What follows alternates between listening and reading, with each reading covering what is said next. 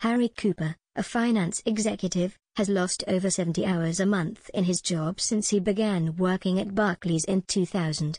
He has been paid less than £1,200 a week. His annual salary is £110,800, but Harry loses hours because he's dumb and a complete idiot. Harry is a coward, a fat ass, and doesn't want to work. He thinks that if he can just get a little bit of experience, he'll get better. That's the type of attitude that has made Harry lose hours because he's blind and in love with a girl who is too good for him. What the fuck is wrong with this guy? Fuck you, Sherlock, she said when he asked her for a job. I don't need a job, I have a great job.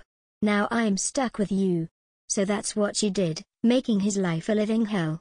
She had a perfect opportunity to make him happy and she blew it, to say the least. There was no way for her to know that Harry was dumb. His heart wasn't in it because she was making him miserable. Harry wanted to leave her, I've got great jobs. You know that. So what's your problem? She just rolled her eyes and said that he was so stupid, no one would hire him, his friends would all beat him up. She just looked at him like he had no idea. What he did wrong, or how he could be so dumb. Why does she think this is the right thing to do, to man with her? I mean, look at you, Harry. Look at that stupid fucking face. What face? Yeah, right. Yeah, right, see that's what I say. See that face, that is why I ask you to marry me. Because that fucking stupid face is making me so angry and I want to change it. Fuck you, Harry, fuck you. Fuck you. Fuck. You. Fuck. You. Bitch. You. Cunt. Yeah. The kid is so fucking dumb that no matter what you do to him he just gets up and leaves you. Now. Harry, Stop it and sit down. What's up? What? What is it? Oh, you just got a phone call. Well, then. My woman, your buddy is back.